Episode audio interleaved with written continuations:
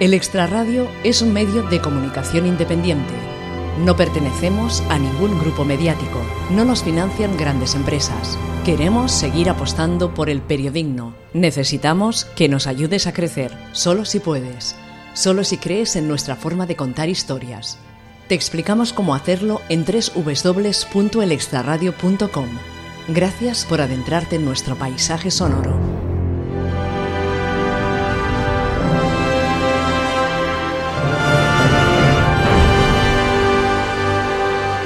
Esto no es Kansas. Noemí Osorio. Como actor parco en palabras, ha construido algunos de los personajes más icónicos del cine. Como creador incansable, es uno de los últimos directores clásicos de Hollywood.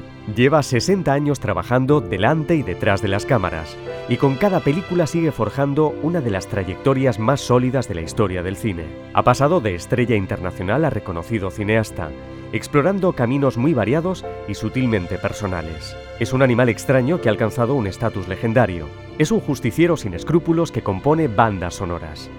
Hoy, en el Extraradio, nos visita el hombre sin nombre, Harry el Sucio, Bronco Billy o Frankie Dan, gracias a la figura mítica y siempre genuina de Clint Eastwood. ¿Este punching es tuyo? Guarda el suyo. Ojalá pudiera decir que lo gasté. Espera un momento, espera. Te enseñaré unas cuantas cosas y te buscaremos un entrenador. No, lo siento. ¿Te crees en situación de negociar? Sí, señor. Porque sé que si usted me entrena bien, seré la campeona. He visto cómo me mira. Sí, me das pena. No diga eso.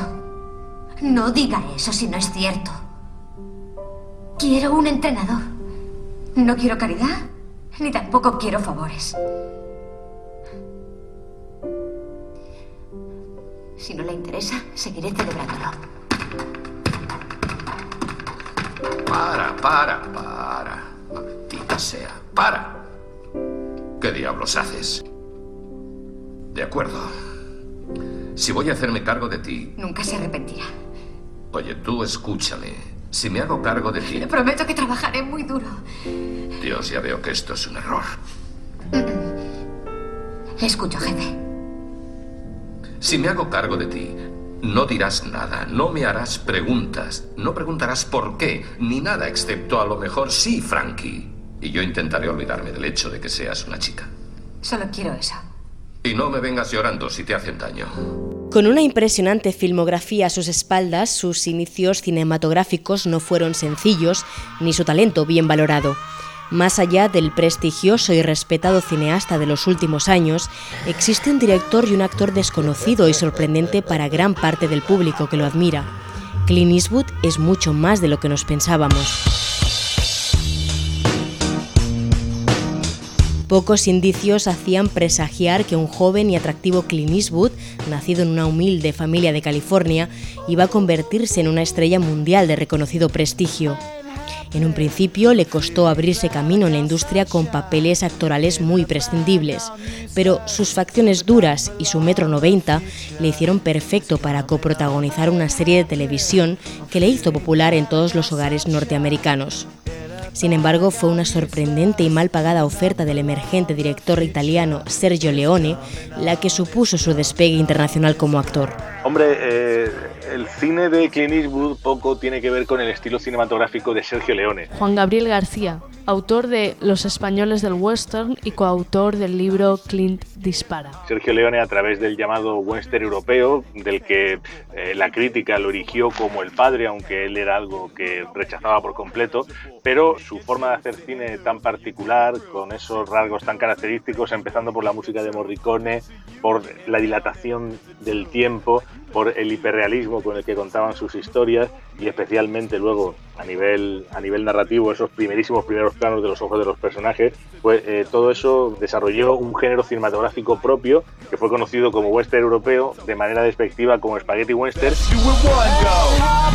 El arquetipo que establecen las películas de Sergio Leone con Clint Eastwood era absolutamente insólito, muy novedoso. Carlos Aguilar, historiador cinematográfico, escritor y autor de la biografía Clint Eastwood publicada en la editorial Cátedra. Porque, por un lado, aportaba un cinismo y una picaresca que son específicamente mediterráneas, latinas, incluso apurando la cosa romanas esa, digamos, perspectiva, pero había también un sentido mítico, es decir, no era simplemente una desmitificación de los arquetipos del oeste americano que habían inmortalizado pues John Wayne, Gary Cooper, James Stewart, Gregory Peck, tenía también un sentido mítico, porque era como un personaje en cierto modo irreal, en cierto modo abstracto, tenía un toque, digamos, casi de héroe mitológico griego. Era como un ser singular protegido de los dioses pero pasado por el filtro de la picaresca latina. La televisión fue su escuela, pero su gran oportunidad le llegó con el spaghetti western. Gracias a la trilogía del dólar de Leone, Clint Eastwood fue construyendo un arquetipo fácilmente reconocible, un tipo duro, frío y poco hablador que rompía por completo con los valores heroicos que proyectaba el cine americano. ¿Dónde está tu penco? ¿Has dejado que se te escape? Hombre, sí, de esto venía a hablaros. Lo ha tomado a mal. ¿Quién? Mi caballo. Se ha enfadado por los cuatro tiros que le disparasteis entre las patas. Y ahora no quiere atender a razones. Eh, ¿Quieres tomarnos el pelo? Mm. No, yo comprendí enseguida que estabais bromeando, pero él en cambio se ha ofendido. Y ahora pretende que le deis excusas.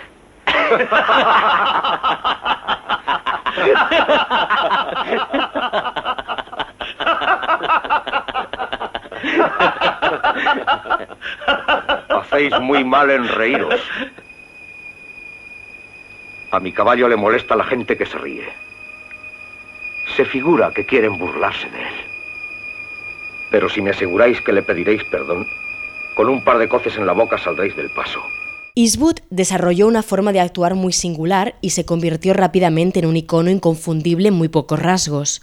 Su emblemático poncho mugriento, su mirada gélida y misteriosa, su cigarro pegado a los labios o su habla entre dientes le ayudaron a perfilar el personaje del hombre sin nombre.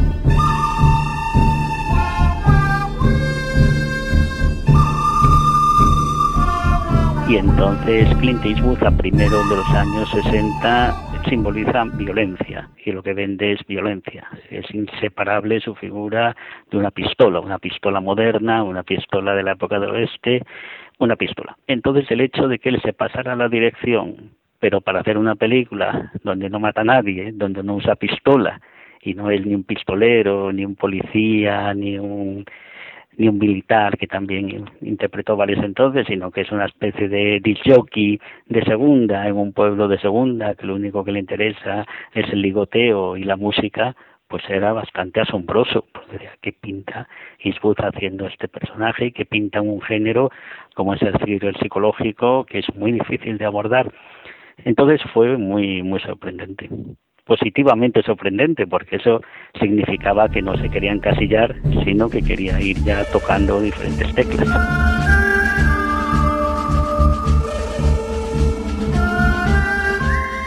Lo, hizo muy bien. Es cierto que Sergio Leone, otra cosa muy interesante de su cine es que jugaba con esas formas de interpretar diametralmente opuestas. Ahí vemos la, la visceralidad de Jean-Marie Volonté, eh, que es todo emoción, es todo pasión, exageración también en algunos casos. Eh, luego, eh, Lee Van Cleef, que se encuentra más en la línea interpretativa del propio Clint Eastwood, y esta, este juego interpretativo alcanza su mayor dimensión en El bueno, el feo y el malo, con el personaje del feo, interpretado por Eli Wallach, que es totalmente contrapuesto interpretativamente y también a nivel de ficción lo que representa el personaje en la historia al de Clint Eastwood. Nadie pensó que los spaghetti western que se rodaban en Almería llegarían tan lejos. A pesar de que no hablaban el mismo idioma y de que entenderse entre ellos no fue sencillo, la fórmula ideada por Leone y Eastwood funcionó y fue copiada hasta la saciedad, incluso en la industria americana. La trilogía del dólar fue un rotundo éxito en taquilla en Estados Unidos, aunque los críticos no fueron tan benevolentes con el género. Eastwood tuvo que trabajar duro para ganarse el respeto como actor. Eh, oye, ¿Sabes que tu cara se parece a la de uno que vale dos mil dólares? Sí. Pero tú no te pareces al que los va a cobrar.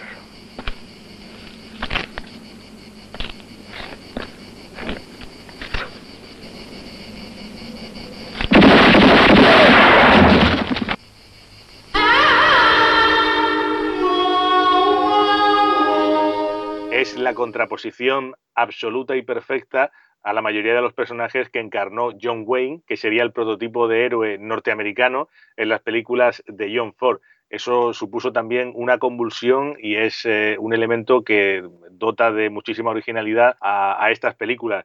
A, a, raíz de que saliese a escena Sergio Leone con su trilogía y este personaje del hombre sin nombre y la forma de interpretar lo que tuvo Clint Eastwood con esa frialdad, con esa distancia, hasta tal punto que parece que no está actuando, pero luego ves los planos que tienen una fuerza expresiva enorme, aunque no diga absolutamente nada, pues fue copiada hasta la saciedad en los llamados spaghetti western y en otras películas. De hecho, también los primeros western que después protagoniza Clint Eastwood ya en la cinematografía estadounidense es una transposición del, estereotipo que desarrolló en las películas de Sergio Leone.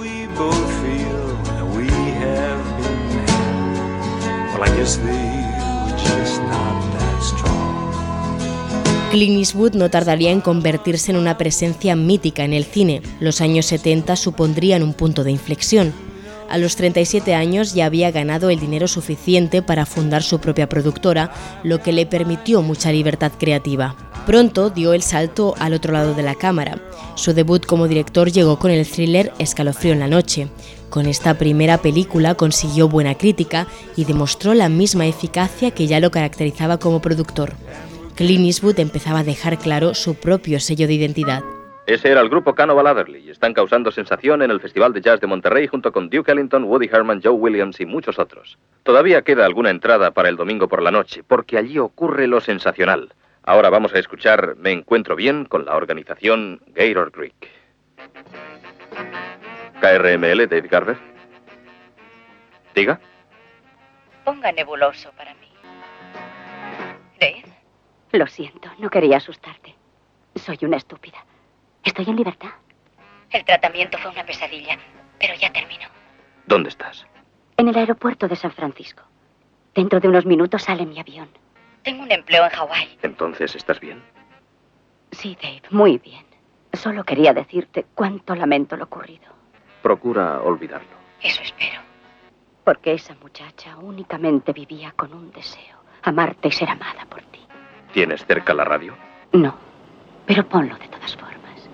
A los inicios de, de, de Eastwood lo que sí que ya marcan... Jordi Bernal, colaborador de Jot Down y autor del artículo Clint Eastwood un duro que toca el piano. Es uh, una, una, impronta muy personal, ¿no? Porque al principio pues ya está el jazz muy presente, por ejemplo, están elementos de, de dirección muy clásica, um, ya tiene, ya tiene muchos, muchos elementos que, que, van marcando un universo muy, muy personal, pese a que a cabo de 10 años no establece lo que sería pues la, las grandes, sus grandes uh, corrientes uh, más, más ah, narrativas. Pero sí que, sí que desde el, desde el inicio pues muestra un gran, un gran pulso narrativo muy, muy personal y muy clásico. Casi de forma paralela y de la mano de su buen amigo Don Siegel, quien se convirtió en una especie de alma gemela creativa, interpretó a su personaje posiblemente más memorable.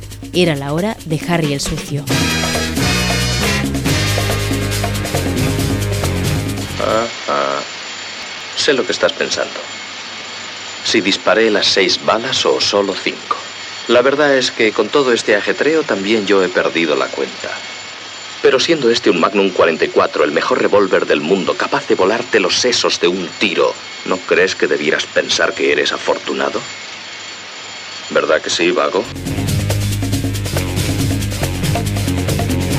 Luego, al, volver a Estados Unidos... José López, escritor, cineasta y creador de nosolocine.net. Pues por supuesto que el personaje de Harry el Sucio, en, varias de las películas que él protagonizó, pues le, marcó mucho, era un personaje violento, reaccionario y de pocas palabras. el, ser de pocas palabras también yo creo que le une a los primeros espaguetis que, que, rodó en Europa, varios de ellos en España. Ha ido construyendo en su primera época como, como actor unos personajes duros, violentos y en general sin ningún tipo de remordimiento.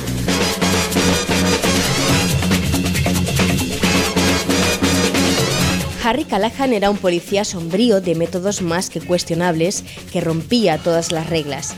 Actor y personaje se amoldaron como un guante Los críticos le tacharon de fascista, pero el público le adoraba. Era una especie de vengador moral. En aquel tiempo, Clint Eastwood ya era el actor más popular en Estados Unidos después de Paul Newman.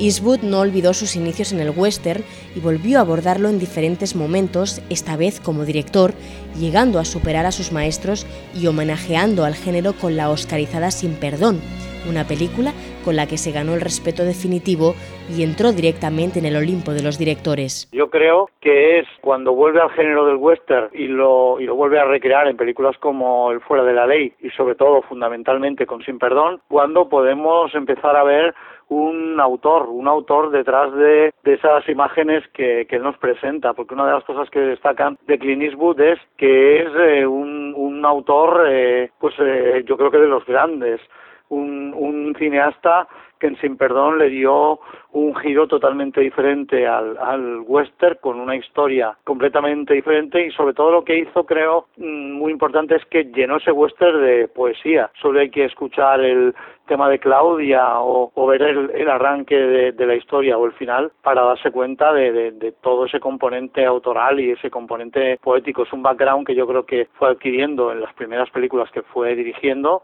y a partir de ahí se convierte en un autor con mayúsculas y ya casi se empieza a atrever a trabajar casi casi con, cualquier género y con fundamentalmente con temáticas y historias eh, pues que, que le apasionan, ¿no?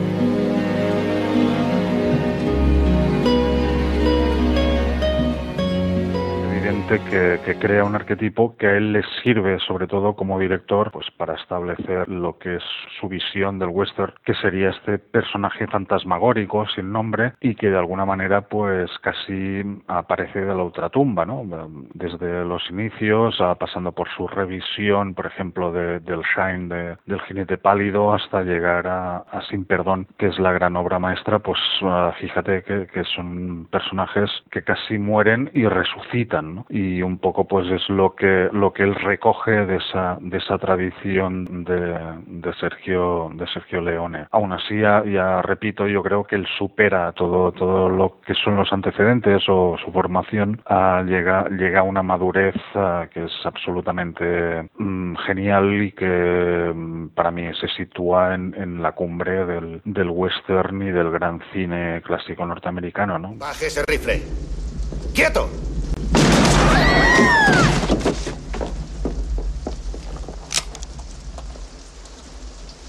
es usted un miserable y cobarde hijo de perra. Ha matado a un hombre desarmado. Pues debió haberse armado cuando decidió decorar su salón con mi amigo. Usted es William Manny de Missouri, el asesino de niños y mujeres. Así es. He matado mujeres y niños. He disparado sobre cualquier cosa que tuviera vida y se moviera. Y hoy he venido a a. Por lo que ha hecho en él. Será mejor que os apartéis. Aunque también trabajó en producciones que le hicieron perder dinero, lo cierto es que Clint Eastwood fue tocando diferentes temáticas y acercándose a trabajos cada vez más sutiles y personales. A finales de los 80, el macho man por excelencia sorprendía a público y crítica, demostrando una especial sensibilidad por la música y dirigiendo una película biográfica sobre el saxofonista Charlie Parker.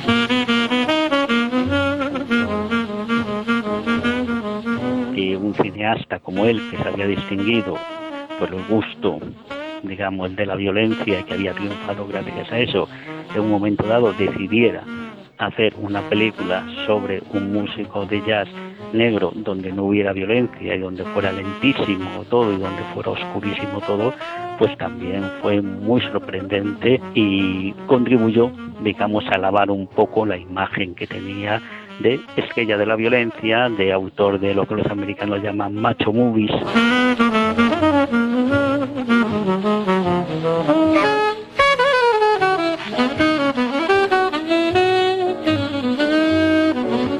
Eastwood fue perfeccionando su estilo como cineasta y consolidando su carrera con proyectos muy diferentes. En su extensa filmografía se encuentran joyas escondidas como el drama policial Un Mundo Perfecto, con una destacable interpretación de Kevin Costner, el recordado melodrama Los Puentes de Madison con una actriz, en este caso la versátil Meryl Streep, como primera protagonista femenina de sus películas, o la menos taquillera pero muy intensa narrativamente hablando, Medianoche en el Jardín del Bien y del Mal, con John Cusack y Kevin Spacey. Te conozco. Oh. ¿Y qué significaría algo así para alguien que no necesita significado si solo se deja llevar por el misterio, que finge no estar muerto de miedo? Acabemos con esto ahora mismo. Verás, cuando te vayas voy a tener que sentarme aquí el resto de mi vida preguntándome qué me ocurrió. Eso si ha ocurrido algo. Tendré que preguntarme si estarás sentado en la cocina de una ama de casa en Rumanía o en algún lugar contándoselo todo acerca de tu mundo de amigos, incluyéndome en ese grupo. ¿Qué quieres que diga? Verás, yo no quiero que digas nada. En realidad no necesito que digas nada. Quiero que acabes con esto ahora mismo. Bien. ¿Más huevos o quieres que follemos sobre el suelo por última vez?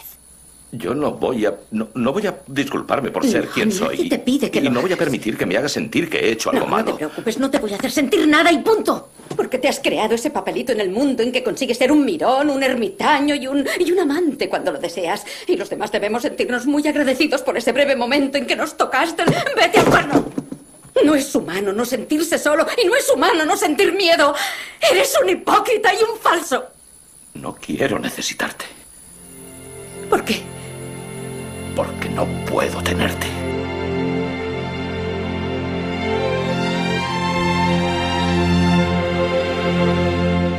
Como director, Clint Eastwood se caracteriza por un estilo sobrio y paciente que huye de la grandilocuencia y busca la narración lineal. No dilata sus rodajes en el tiempo y tiene una visión clara de lo que quiere. El actor Morgan Freeman, con el que ha trabajado en numerosas ocasiones, dice de él que no dirige actores, sino que solo los contrata. Pese a su estatus de estrella, mantiene su ética profesional intacta y trabaja sin descanso.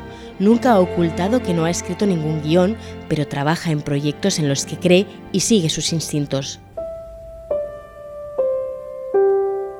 Lo que me produce Clint Eastwood es la sensación, igual que de los grandes clásicos, de grandes contadores de historias, ¿no?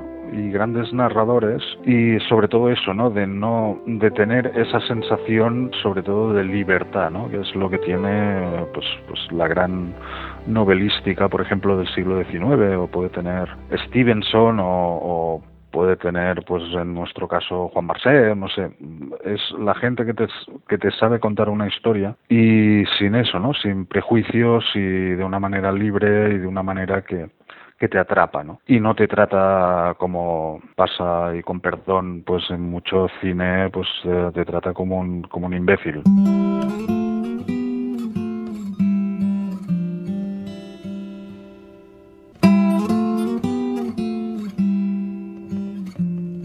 En los últimos 15 años, Eastwood ha dirigido películas realmente memorables que pueden considerarse auténticos clásicos contemporáneos. Clint Eastwood es único en su especie porque produce, dirige, actúa y es capaz de componer las bandas sonoras de sus películas. Uno de los factores más positivos que caracterizan la trayectoria de Eastwood es que está toda llena de meandros y desvíos, es decir, que llega un momento en que ya no se sabe muy bien qué va a hacer simplemente sabemos que tendrá una dignidad. Es decir, deriva de convertirse en una estrella de la violencia y del macho movie a convertirse simplemente en sinónimo de película digna, buena, con un sentido clásico, absolutamente sólida y que por lo menos respeta la inteligencia del espectador, algo que no es nada común en Hollywood en los últimos decenios. Con películas como Mystic River, donde se adentra en la oscura exploración de la violencia con un elenco de primera categoría, o Million Dollar Baby, donde aborda el controvertido tema de la eutanasia en un doloroso drama en el que además destaca por una brillante actuación con la que buscaba su reconocimiento como actor, Eastwood se ha metido a público y crítica en el bolsillo y se ha coronado como uno de los grandes cineastas de nuestro tiempo. Pero, ¿podemos hablar de características propias y recurrentes en su estilo? También se ha movido mucho en dos estilos muy marcados, ¿no? El cine comercial y el cine más bien de autor, porque tiene, tiene varias eh, películas que son mucho más comerciales que otras en las que hay un sello propio. Yo diría que Mystic River, por ejemplo, entroncaría con Sin Perdón y con otros elementos de su filmografía, mientras que sería más un divertimento, por llamarlo así, Space Cowboys, ¿no? Y tiene alguna, alguna película pues un poco en esa línea, blockbuster o, más comercial y otras, incluido ahí las dos películas que hizo sobre el conflicto bélico, Banderas de nuestros padres y Iwo Jima, en las que nos muestra, nos muestra precisamente esto que me preguntabas. Suele colocarse del lado de los desfavorecidos, aunque su punto de vista es tan plural y las temáticas que aborda tan diversas que cuesta mucho encasillar a este director ecléctico y de contrastes que ha pasado por casi todos los géneros cinematográficos. Es mm, de una gran sencillez expositiva de puesta en escena, quiero decir que es, eh, no es de, complejidades ni tampoco quiere ser brillante a la hora de retóricamente, pero mm, sí que sus eh, todas sus historias tienen un trasfondo muy complejo y es lo que a mí me gusta de Eastwood, ¿no? Es bastante inclasificable. Mm, desde cierta crítica de la izquierda se le acusa de fascista, ¿no? Es lo más fácil y lo he visto incluso escrito en el caso del francotirador, ¿no? Se ha hablado de, historia fascista y, bueno, pues te sorprende un poco, ¿no? Porque yo creo que al revés, es un creador que lo que sí que es bastante complejo en sus puntos de vista y sobre todo que, bueno, que tiene, puede tener sus planteamientos, pero que nunca cae en, maniqueísmos ni en cosas, pues eso, ¿no? En, en prejuicios.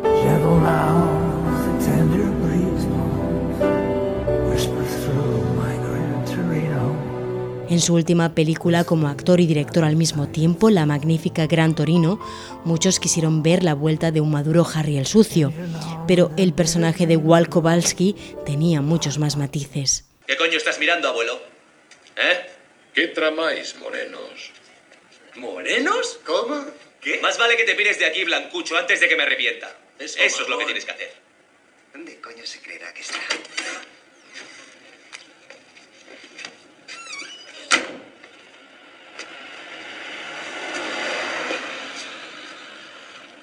Nunca os habéis cruzado con alguien a quien no deberíais haber puteado.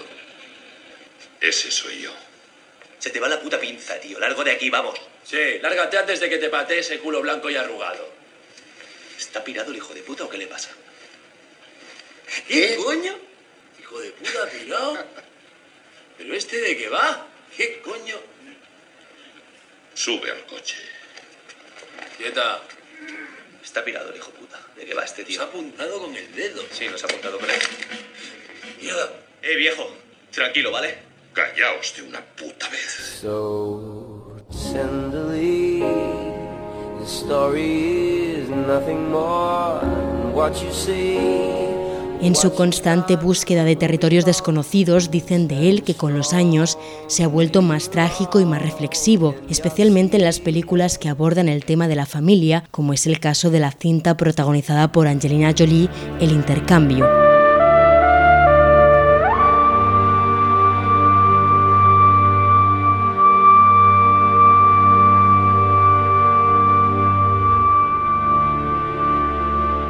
Ambiguo en sus creencias religiosas y sus tendencias políticas, Eastwood ha llegado a autodefinirse como demasiado individualista para ser de derechas o de izquierdas. Bueno, es interesante observar cómo la obra de Eastwood identifica su personalidad individualista, independiente como cineasta, con la personalidad individualista, independiente de los personajes. Entonces sí hay un vínculo que caracteriza la filmografía de Eastwood, que ya es muy vasta. Su primera película, Escalofrío en la noche, la de 1971, es precisamente esa sed de independencia, esa sed de individualidad y esa, digamos, como diría yo, obsesión por no pertenecer un contexto firme, oprimente, sino por desenvolverse en absoluta libertad.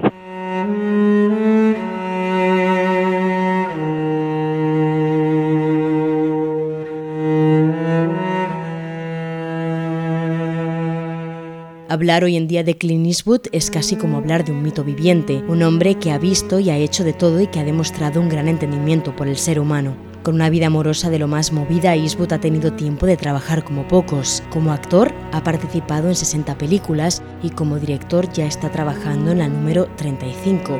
Es un creador genuino, apasionado por el piano y el jazz, que ha conseguido el aplauso de público y el premio de la crítica tanto en América como en Europa. Es quizá el último director de cine clásico en mayúsculas y el último llanero solitario de Hollywood.